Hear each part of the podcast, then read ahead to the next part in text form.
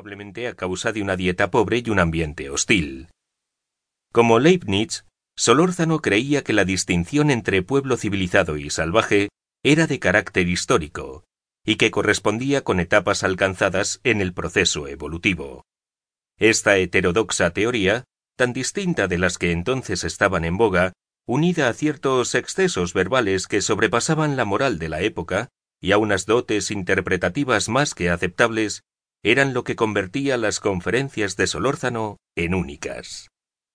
Además, adornaba sus palabras con extravagantes ropajes o insólitos objetos y utensilios procedentes de las culturas de las que hablaba, por no mencionar que no tenía reparos a la hora de mostrar en público las secuelas físicas que le deparaban sus expediciones, ya fuera la cicatriz dejada por la zarpa de una fiera o las amputaciones sufridas tras haber sido torturado por no se sabe qué tribu ignota y salvaje. Yo sabía que Solórzano había pasado el último año y medio en las Filipinas. Dado que la situación política en aquella remota colonia se había complicado en los últimos meses, pensé que tal vez su conferencia pudiera arrojar luz sobre lo que allí estaba ocurriendo. Los periódicos hablaban de la existencia en el archipiélago de una organización criminal llamada Katipunan. En realidad el nombre completo en tagalo era Katastasan, Kaganlangalang, Katipunai, Eng, Emga, Anag, Eng, Bayan, cuya traducción al castellano era Suprema y Venerable Asociación de los Hijos del Pueblo, y que operaba bajo las siglas KKK, un grupo de filibusteros cuyo cabecilla era un tal Andrés Bonifacio, heredero del fundador del movimiento, Marcelo Hilario del Pilar, que pretendían la emancipación de la colonia.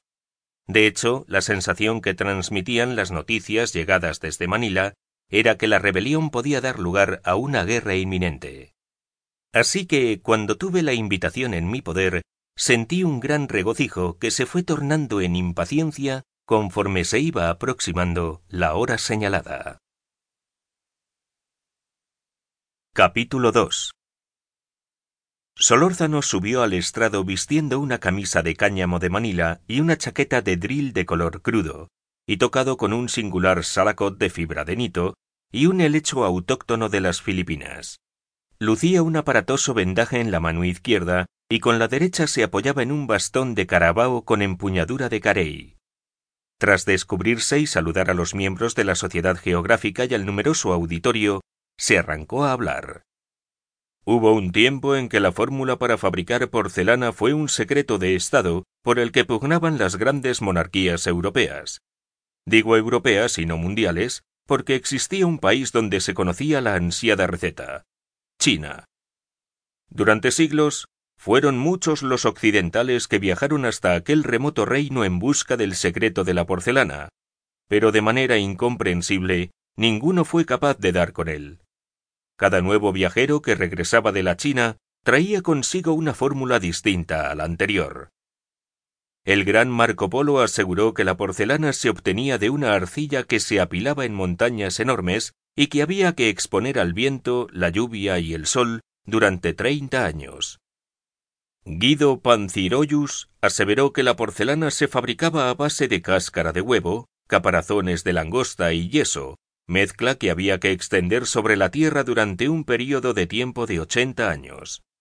Otros viajeros, por el contrario, afirmaron que el secreto de la porcelana estaba en mantener enterrada la arcilla en profundas galerías, lejos de la luz del sol y del viento. Se analizaron muestras de arcilla, se la mezcló con vidrio pulido, con huesos, con conchas, con arena e incluso con polvos de talco, pero el resultado era siempre el mismo. La loza obtenida carecía de traslucidez, de la dureza y de la belleza de la porcelana china.